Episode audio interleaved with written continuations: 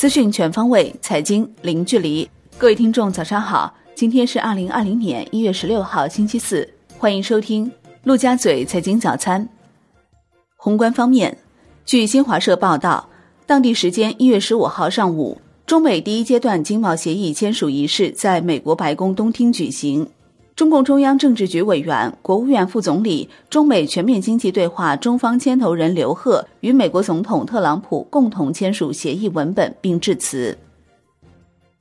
中美全面经济对话中方牵头人刘鹤分别会见国际组织负责人和美国工商界代表。他表示，中美签署第一阶段经贸协议，有利于中国，有利于美国，也有利于整个世界。协议签署后，双方应共同努力抓好落实，取得实实在在的成效。国务院总理李克强表示，要实施好宏观政策，提振市场预期，确保经济运行在合理区间；要加快补上基础设施、城市配套设施等领域短板，扩大有效投资，增强发展后劲。央行一月十五号开展三千亿元 MLF 操作和一千亿元十四天期逆回购操作，一年期 MLF 中标利率百分之三点二五，十四天期逆回购中标利率百分之二点六五，均持平上次。Wind 数据显示，当日无逆回购和 MLF 到期。国资委表示，二零一九年央企实现净利润一点三万亿元，同比增百分之十点八。二零二零年将进一步加大力度推动中央企业战略性重组，重点推进装备制造、化工产业、海工装备、海外油气资产等专业化整合。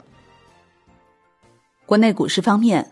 上证指数收盘跌百分之零点五四，深证成指跌百分之零点一五，创业板指涨百分之零点零九，两市成交余六千亿，较上日缩量近千亿。北向资金净流入十点四四亿元，连续十日净流入。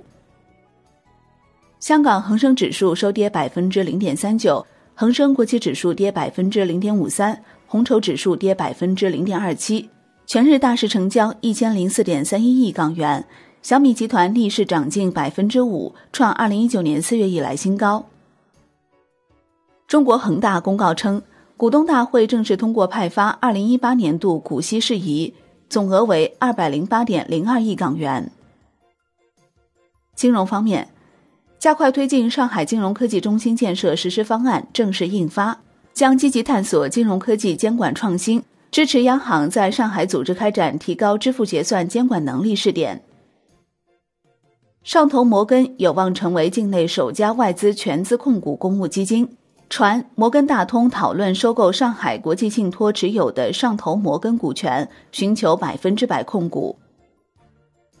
据证券时报报道，龙头信托二零一九年净利排位确定，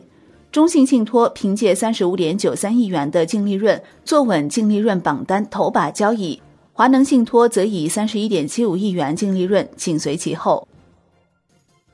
中基协下发纪律处分事先告知书。因侵占、挪用基金财产，拟取消复兴系私募上海翼龙、上海西上会员资格，将朱一栋、赵卓全加入黑名单，期限为终身。产业方面，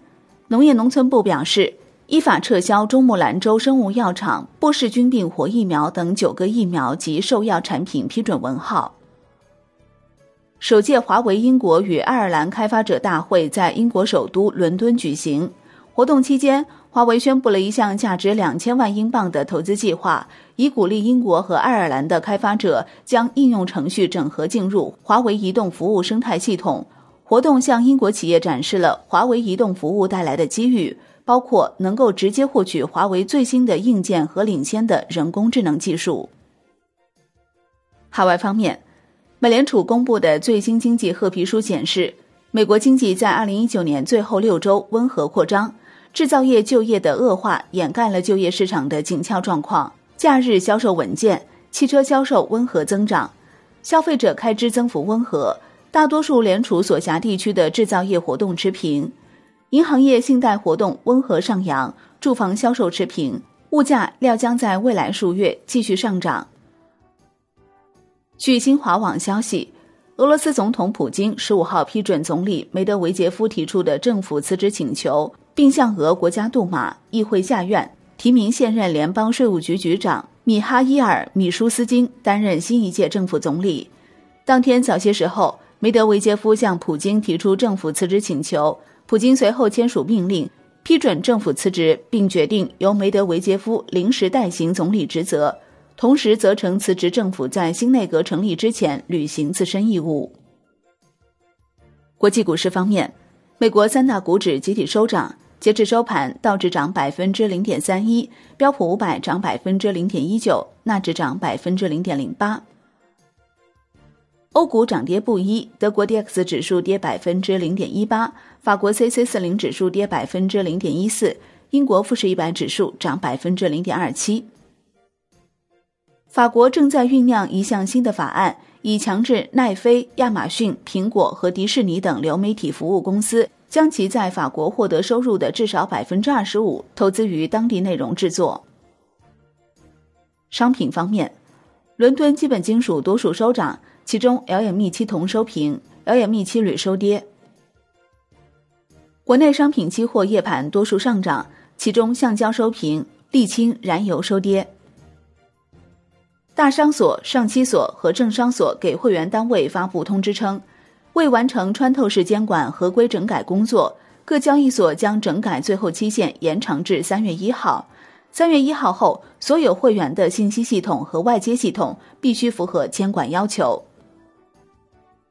欧佩克月报显示，欧佩克十二月原油产出减少十六点一万桶每日，至两千九百四十四万桶每日。将二零二零年原油需求增速上调十四万桶每日至一百二十二万桶每日，将二零二零年欧佩克原油需求预期下调十万桶每日至两千九百五十万桶每日。债券方面，发改委陈洪婉表示，将加大对优质发行人的支持力度，有序提升优质企业债券发行规模和发行效率。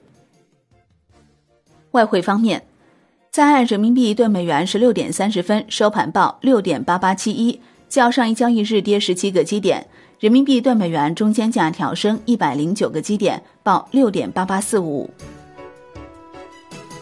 好的，以上就是今天陆家嘴财经早餐的精华内容，感谢您的收听，我是林欢，我们下期再见喽。